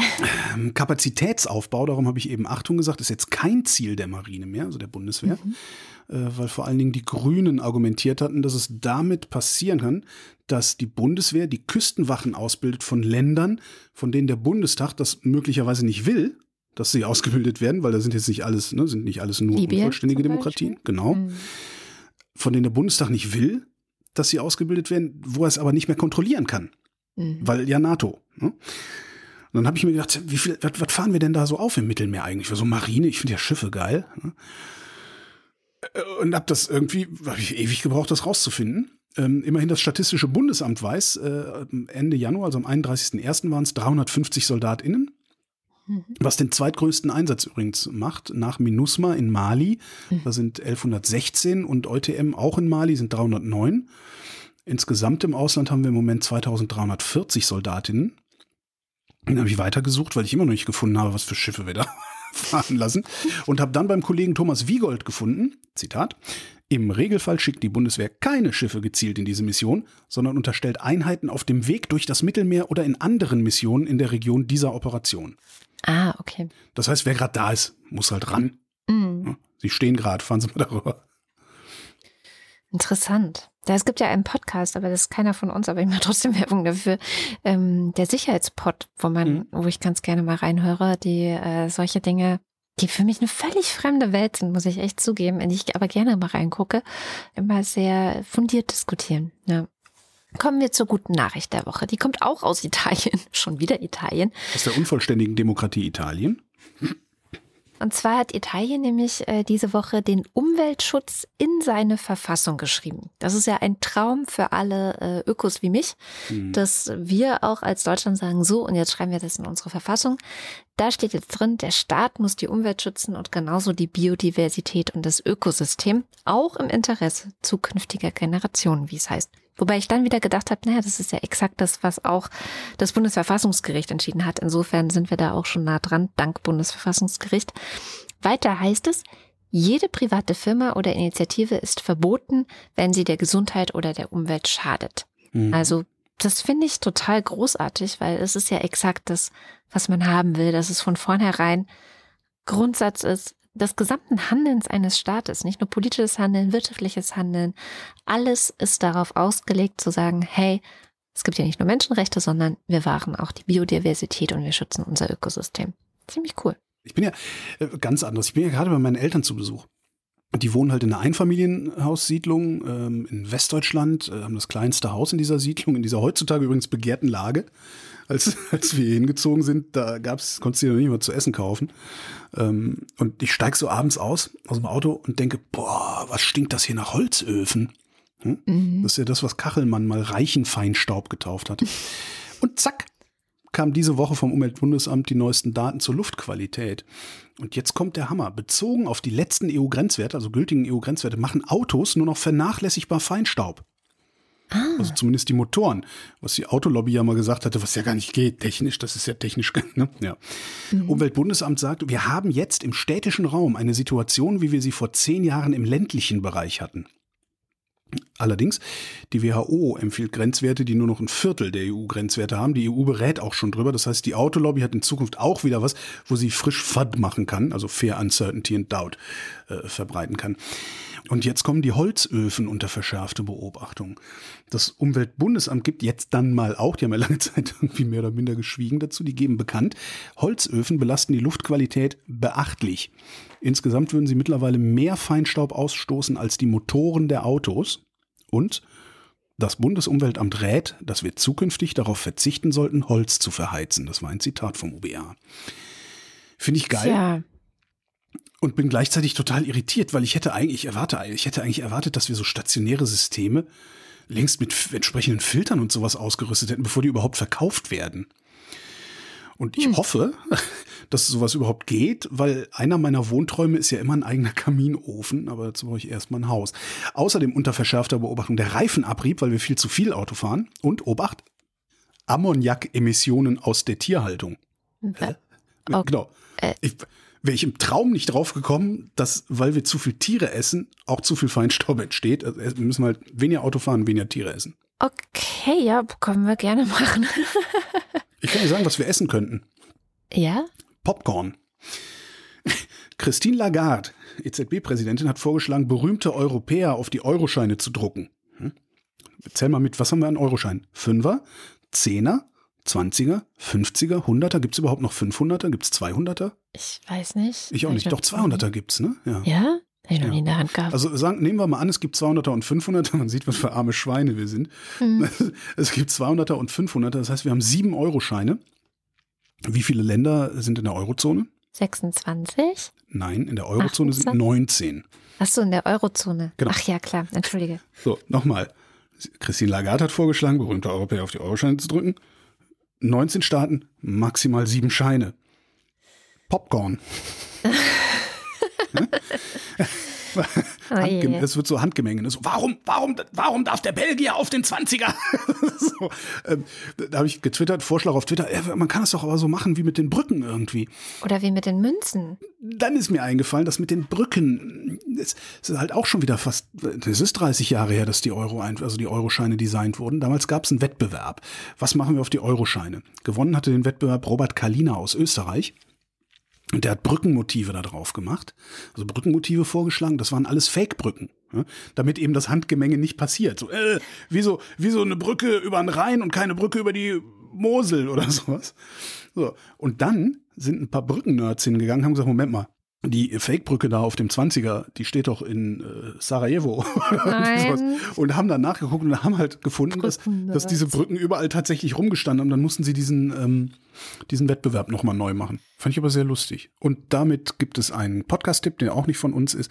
99% Invisible über Real Fake Bridges. Die erzählen die ganze Geschichte äh, von Robert Kalinas Brückenmotiven auf dem Ding sie. Das ist ja witzig. Ich dachte jetzt, bei den Münzen gibt es doch unterschiedliche Münzen für unterschiedliche Länder. Kann man das nicht so lösen? Das ist mein, Hm. okay, dann packe ich das Popcorn wieder weg. Scheiße. Ach Nur so, so ein eine Mist. Idee. Ja, ich muss halt denken Du magst lernen. lieber ein bisschen mehr Konflikt. Ich muss auch denken. Wir Genau, müssen alle Konflikt. denken lernen. Kommen wir zum Börsenticker. Montag, Vorsicht regiert. Dienstag, US-Anleger werden mutiger. Mittwoch, Börsen fassen wieder Tritt. Donnerstag, Wall Street, Entschuldigung. Wall Street tief im Minus. Freitag. Wehe, wenn die Zinsen steigen. Dann kommen wir jetzt zum Faktencheck. Heute wieder mit Nando Höferscheid. Hallo Nando. Hallo Katrin. Was hast du denn noch in den letzten zweieinhalb Stunden finden können, wo wir daneben gelegen haben oder wo du gerne noch was ergänzen würdest? Ja, ähm, ich äh, habe so verschiedene Sachen mir angeschaut und angefangen habe ich mit einer Zahl zum Thema Israel, worüber ihr ja viel gesprochen habt. Da hattet ihr nämlich euch kurz gefragt, äh, ja, Netanyahu, der war ja sehr lange Ministerpräsident, seit wann denn eigentlich und wie lange? Der war zuerst mal von 1996 bis 1999 Ministerpräsident. Äh, hat er andere Regierungsämter gehabt und dann war er mal in der Opposition und dann nochmal von 2006 bis 2021 hatte er da das oberste Amt, also insgesamt gut 18 Jahre. Und aktuell ist er Oppositionsführer, laufen Verfahren gegen ihn wegen Korruption und sowas, hat man schon mal gehört. Das ist also das, was ich zu Netanyahu rausgesucht habt. Ansonsten hast du ja ganz viel zu dem Amnesty Report erzählt und äh, eben auch dein Fazit dazu abgegeben. Und dem habe ich äh, nichts hinzuzufügen an der Stelle. Deswegen äh, geht's weiter mit dem Thema Inzidenzen. Du hast gesagt, so ja, äh, und dann sehe ich immer, das hängt so um die 1500 und da passiert nicht mehr viel. Das ist äh, stimmt, stimmt so halbwegs. Ähm, also je nachdem, wo man guckt, der Sport von der Morgenpost sagt, wir sind knapp unter 1500. Der Tagesspiegel sagt, wir sind bei 1600 etwas drüber. Die benutzen, glaube ich, noch ein bisschen andere Daten von nicht nur vom RKI und den Ländern, sondern auch noch Risk Layer. Das ist so ein Datendienst. So, die sagen beide, ähm, das ist äh, 8% beziehungsweise 12% zur Vorwoche, also aktuell insgesamt gemittelt, das ist ja auch in den Regionen immer sehr unterschiedlich, ähm, schon ein steigender Trend. wie du auch gesagt hast, man weiß jetzt gar nicht mehr, wie genau wir das noch tracken bei so einer hohen Inzidenz, aber das wollte ich noch dazu sagen. Also ich weiß jetzt nicht, ob man sagen kann, dass es gerade so stagniert. Ja, genau. Das würde ich tatsächlich auch sagen. Man weiß halt gerade gar nicht, wie die tatsächlichen Zahlen sind. Und es sieht aus, als ob es stagniert, aber vielleicht, ja, wir wissen es einfach nicht. Ja, darauf kann man sich einigen, ja. Du hast ja auch korrekt gesagt, 11 Prozent der Intensivbetten sind aktuell mit Corona-Patienten belegt. Freie Betten haben wir aktuell 13 Prozent, das nur zur Ergänzung, äh, denn es gibt ja dann noch die normalen Notfälle, die dann ganz viel eben belegen. Dann äh, habe ich mal kurz nachgeschaut. Äh, ihr hattet ja auch über Kernfusion gesprochen, dass man da Fortschritte macht und auch über die Relevanz fürs Klima, dass es eigentlich fürs Klima nicht so relevant ist, sondern mehr mit Autarkie zu tun hat. Und dann hatte Holger äh, eingeworfen zu einem Beitrag, den du erwähnt hattest, ja, ja, das stimmt ja gar nicht, äh, dass wir Wasserstoff und Helium verschmelzen bei der Kernfusion, sondern wir verschmelzen Wasserstoff und dabei entsteht Helium. Und äh, Holger hat recht nicht überraschend, er hat ja auch viele äh, Sendungen dazu aufgenommen mit Experten und ich wollte dazu nur ergänzen, dass es gibt verschiedene theoretische mögliche Brennstoffe und typisch ist eben, dass man diese Wasserstoffkerne verschmilzt, dabei entstehen Heliumkerne und dabei wird auch noch Energie frei und geforscht wird vor allem mit Deuterium, was so ein Isotop ist, also eine spezielle Form vom Wasserstoff. Das ähm, kommt in der freien Wildbahn in sehr kleinen Anteilen, aber in, zum Beispiel normal in den Wasservorräten der Erde vor und das könnte man dann anreichern zu nutzbaren Konzentrationen. Genau. Es gibt theoretisch eine Option, sogenanntes Helium-3 als Ausgangsmaterial für eine Kernfusion zu verwenden. Also dass es nicht als Produkt rausfällt, sondern dass man es am Anfang reinschmeißt. Äh, das gibt es in größeren Mengen, allerdings ähm, auf der Erde so nicht, nach meinem Wissen, sondern vor allem auf dem Mond. Und es gibt sogar einen Frank Schätzing-Roman, der sich da sehr ausführlich mit beschäftigt. Ein äh, bisschen trivial an der Stelle. Und dann der nächste Punkt, da habe ich auch noch ein bisschen Trivia am Start, wenn du magst. Nämlich geht es um die Banknoten, die ihr erwähnt hattet. Nur zu, immer her damit. Also, ihr hattet gesagt, nehmen wir mal an, es gibt 200 und 500 Euro Scheine, dann gäbe es ja sieben verschiedene. Ich hatte jetzt auch in meinem Portemonnaie leider keine 200, 500 Euro Scheine, um das auf die Art und Weise zu fact-checken. Ähm, aber es stimmt erstmal, es gibt 200 und 500 Euro Scheine. In der ersten Serie der Euro-Banknoten gab es also sieben verschiedene Scheine, eben von 5, 10, 20, 50, 100, 200 und 500. Der 500 Euro Schein, der wird allerdings seit der Einführung der sogenannten Europa-Serie nicht mehr produziert. Also er ist weiterhin gültig, aber es kommen eben keine neuen mehr in Umlauf, nur noch die sechs Noten bis eben 200 Euro. Und jetzt kommen noch so ein paar Fun Facts. Also ich weiß nicht, falls es Banknoten-Nerds unter den Zuhörerinnen gibt. Äh, die EZB hat eine sehr liebevoll gestaltete Webseite. Ich weiß wirklich nicht, da muss ein bisschen Geld reingeflossen sein. Ähm, die kriegen jetzt wahrscheinlich so viel Aufmerksamkeit von mir wie noch nie zuvor. Ähm, das Design der aktuellen Noten, auch darüber habt ihr ja kurz gesprochen, über das, was darauf zu sehen ist. Das Design der aktuellen Noten zeigt, wie ihr richtig gesagt habt, fiktive Motive, keine realen Bauwerke. Und das soll verschiedene Epochen symbolisieren. Von 5 bis 200 Euro sind das Klassik, Romanik, Gotik, Renaissance, Barock und Rokoko und schließlich das 19. Jahrhundert. Äh, der ursprüngliche Designer war ein Österreicher, Robert Kalina, und die neuere Version stammt von einem Berliner, Reinhold Gerstetter. Der hat auch die letzte Serie der D-Mark gestaltet. Genau, und diese neue Serie gab es halt, weil man Banknoten haben wollte, die schwieriger zu fälschen sein sollten und die berücksichtigen auch später beigetretene EU-Länder. Und zwar egal, ob die den Euro verwenden. Deswegen steht zum Beispiel auf den neuesten Euro-Banknoten steht aufgrund der EU-Mitgliedschaft von Bulgarien das Wort Euro auch in Kyrillisch, obwohl Bulgarien halt nicht den Euro verwendet. Ah, das ist ja voll interessant. ja, mega spannend. Ich habe zu viel Zeit auf dieser Website verbracht. Also ein triviareicher Faktencheck und damit bin ich am Ende für heute. Super, vielen Dank und bis zum nächsten Mal. Bis dahin. Wir brauchen noch ein Thema für den Limerick nächste Woche. Ja, ist ja völlig eindeutig, was wir dann nehmen. Ja, echt? Was? Berühmte Europäer auf Geldscheinen natürlich. okay, ich dachte, wir machen Brexit oder vielleicht Inflation, Ach. aber nö, berühmte Europäer. Inflation o muerte. Nö, gut, dann berühmte Europäer auf Geldscheinen ist das neue Limericks-Thema. Ich bin gespannt. Und ich. Erst. Und ich erst. Erst ich. Und damit sind wir am Ende der Sendung. Und wie immer am Ende der Sendung sagen wir vielen Dank, dass ihr diese Sendung möglich macht. Falls ihr noch nicht dabei seid und aber auch noch ein bisschen was in den Hut werfen wollt, dann schaut vorbei auf wochendämmerung.de. Da findet ihr alle Wege, wie ihr das tun könnt. Die einen überweisen es zum Beispiel direkt auf unser Konto. Die anderen schicken es bei Steady rein und da gibt es die Ultras und den Fanclub. Deren Namen lesen wir jetzt vor. Dins 1. Volker Arendt. Guido Baulich. Alexander Bonsack fragt sich gerade, woran genau es liegt, dass er im Moment noch schneller desillusu... Illu, Hallo? Ich schaff's Hallo. gleich. Desillusioniert ist vom Wechsel als 98 bei Rot-Grün seinerzeit. Auch das ist einfach zu erklären, ich tue es aber nicht. Marc Bremer, Musste Zeit. Bildungsauftrag. LiPo ist eine Kurzform von Lithium-Polymer-Akkumulator, einer speziellen Bauform des Lithium-Ionen-Akkumulators. Das Besondere ist hier der Elektrolyt, der beim LiPo-Akku als feste bis gelartige Folie auf Polymerbasis vorliegt. Hallo, Sally the Pinguin, Oliver Delpi, Silke Dietz, Franzel Mirsfahrt, Andreas Freund, Erik Fröhlich, David Hasenbeck. Adrian Hauptmann. Endlich verlangen die Schüler, dass mit, mit ihnen statt über sie entschieden wird. Ihre Petition Wir werden laut hat schon. Die Zahl ist alt, das weiß ich. 67.000 Unterstützer. Ich glaube, es sind inzwischen doppelt so viele. Hoffentlich lässt man sie nicht ins Leere laufen. Katharina Hüll, Der Jan, Matthias Johansen, Arndt J. Kästner, Olaf und Fiete Kock, Oliver Krüger, Heiko Linke, Ernest Linker, Müsli Müsli Miam Miam Miam, Batzen. Nur für Hunde, nicht für Katzen. Batzen. Robert Nieholm. Rufus Platus. Nu, sagen Chris und Moni. Ich hätte das singen müssen, ne? weil ich hab die Mhm. Melodie gar nicht. Hast du die? Mhm. Ja, aber ich singe sie nicht. Schade. Jörg Schickis schaut in der Liste nach unten und da steht Für einen, was in dieser Woche auch noch wichtig gewesen wäre, Schlagzeilen, Schlagabtausch am Schluss. Oh, schöne Idee. Ja, schon wieder vergessen. Schöne Idee. Schlagzeilen, Schlagabtausch. Hatten wir die Idee schon mal? Hat irgendjemand die Idee schon mal gehabt? Ja, das stand, Stand das letzte Woche auch schon da? Schon dort. Stelle ich manchmal zu viele Fragen? Anita Schroven. Elias Seichter, There's hope, there's always hope. Joachim Ullers, Äh, so, dann muss und so weiter. Jens Viehweg, Jetzt war ich verwirrt. Wing Commander laut Fleschards Hausmusik. Was wir wollen, letzter Schrei, Krieg und Frieden, Tradition, bin gleich da und komme schon. Wahre Liebe, gutes Geld, Fahrraddiebe, geile Welt. das ist von der Münchner Freiheit.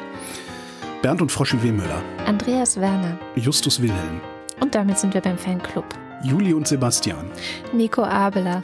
Wer unbedingt auf sein eigenes Volk stolz sein will, sollte Imker werden und so weiter. Why do you go away und so weiter. Katrin Apel, Anja und Jan aus Bielefeld. Johannes Bauermann, Thomas Bauer. Jan Beilicke, Florian Beisel. Oben, Daniel Bayer. Peter Blachani, Simone Blechschmidt. Bibi Blocksberg. Markus Boslett. Um teilzunehmen, brauchen Sie kein Teilzunehmen. Klaus Breyer. Daniel Brockhaus, Martin Buchka. Mulib Wanji, Clemens Steinhans und Christoph Steininger. Christoph Steininger und Clemens Steinhans. Gian-Andrea Kunzert. Mit dem ersten Glied ist die Kette geschmiedet. Glied. Wenn die erste Rede zensiert, der erste Gedanke verboten, die erste Freiheit verweigert wird, dann sind wir alle unwiderruflich gefesselt. Treffen sich ein Stein und ein Brett. Der Stein sagt, ich bin ein Stein. Das Brett sagt, wenn du ein Stein bist, dann bin ich Brett Pitt. Hommat Mini Pipariski. Das heißt eigentlich Piparixi, ne? Siehst du, sag ich doch. Cristiano del Tauscho. Lass Miranda denn Sevilla. Boku Watentake und so weiter. Fürs Töchterchen. Der Weise vergisst die Beleidigungen wie ein Undankbarer die Wohltaten. Was ist los? Ich möchte zu gerne das Töchterchen kennenlernen, langsam. Es grunzt und grüßt die Schweinebande. Andreas Dietzel. Die Wirtschaftsfreunde haben ihm geraten, mit der Partei jetzt durchzustarten. Doch Merz, der muss jetzt auch begreifen, dass nicht alles tanzt nach seiner Pfeifen. Seinen Pfeifen. Die Unionsfrauen, die da warten, sind keine Zarten. Na, du auch hier? Ein belegtes Brot mit Schinken, ein belegtes Bott mit Hai. Was ist rot und schlecht für die Zähne? Ein Ziegelstein. Nico Erfurt. Es war einst ein König in Thule, gar treu bis an das Grab, dem sterbend seine Buhle einen goldenen Becher gab. Es ging ihm nichts darüber, er lehrt ihn jeden Schmaus, die Augen gingen ihm über, so oft trank er raus. Stefan F. Claude Fankhauser, Matthias Flader. Oliver Förster, Olli Frank. der Freibierfred. Mietrich Ferz. Frerz. Markus und Julia freuen sich über jede neue Folge. Sally der Pinguin freut sich über die Grüße von Moster Techi, winkt zurück und bedankt sich für die schöne Weihnachtskarte. Marcella Frick, Friedrich. Mareike Geib, Sabine Gielen. Jörn Arne Göttich, Christian Göttinger.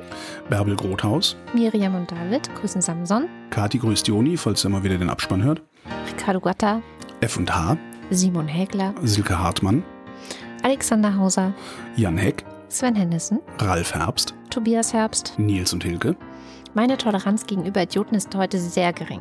Ich hatte eine gewisse Immunität gegen sie entwickelt, aber es gibt da draußen scheinbar immer neue Varianten. Irgendwer twitterte, wenn die weiter, wenn die Impfgegner auf ihren Demos, auf ihren Transparente weiter so idiotische Vergleiche schreiben, sind sie demnächst bei Impfgegner sind Impfgegner. die Impfgegner sind die neuen Impfgegner so. Wer das hier liest, ist viel klüger als ich. Lars ist vom Versagen der Politik entsetzt und trinkt jetzt Mai Tai. Andreas Jasper. Ich höre euch zu beim Autofahren, noch lieber reise ich in der Bahn. Jetzt höre ich auf mit diesem Schmarrn. Als nächstes kommt hier Philipp Kaden. Arne Kamola, Alexander Klink. Jessica Kogoy, Thomas Kohler. Markus Krause, Magali Kreuzfeld. Felix Kronlage-Dammers, Pia Kronquist. Thomas und Corina, Oliver Kohlfink.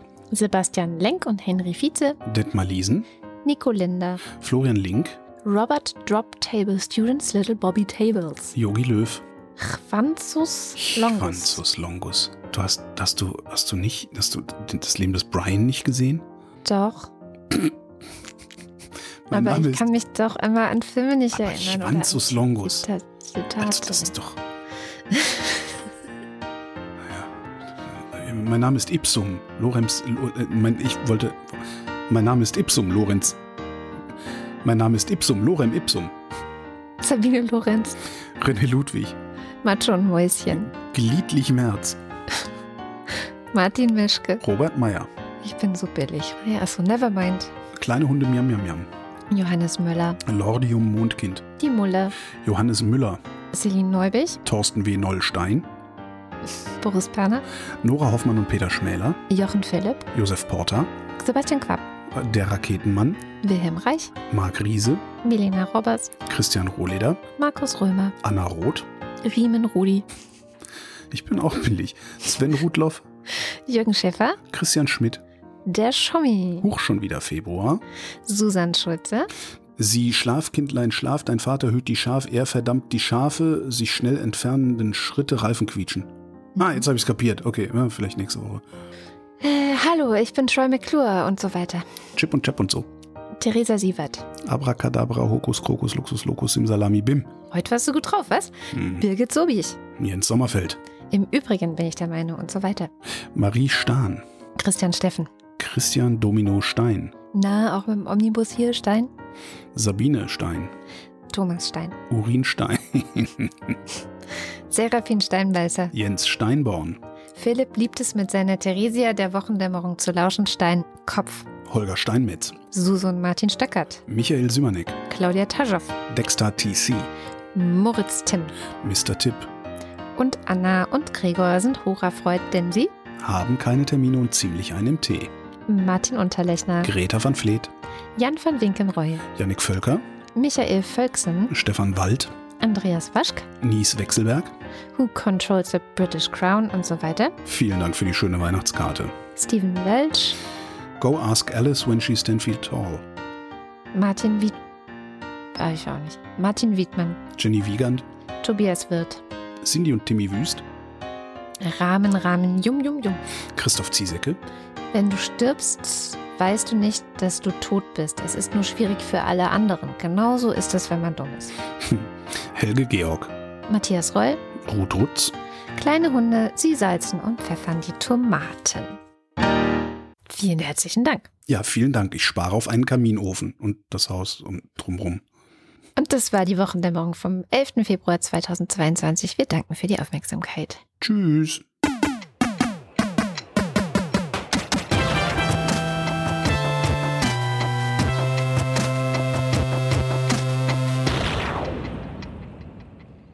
Nicht, dass es in dieser Sendung nicht schon genügend Podcast-Tipps gegeben hätte. Einen habe ich aber noch, und zwar für die feministisch Interessierten unter euch. Da gab es nämlich diese Woche eine sehr interessante Studie der Malisa Stiftung und der Universität Rostock, die untersucht hat, wie Frauen im Film repräsentiert werden und festgestellt hat, das kann ich so äh, weit, glaube ich, spoilern, dass je älter Frauen werden, also Schauspielerinnen, desto weniger werden sie auf der Leinwand sichtbar sein in deutschen Filmen. Und das Alter von Frauen und die mangelnde Sichtbarkeit von älteren Frauen ist auch ein Thema in der aktuellen Folge des Lila Podcasts. Da sprechen Schoko Bethke, Maren Bock und ich nämlich über das Älterwerden als Frau. Ja, diese Sendung des Lila Podcasts kann ich euch nur ans Herz legen und werde sie natürlich verlinken, genauso wie die Studie der Malisa Stiftung. Die findet ihr in den Shownotes. Eine Produktion von Haus 1.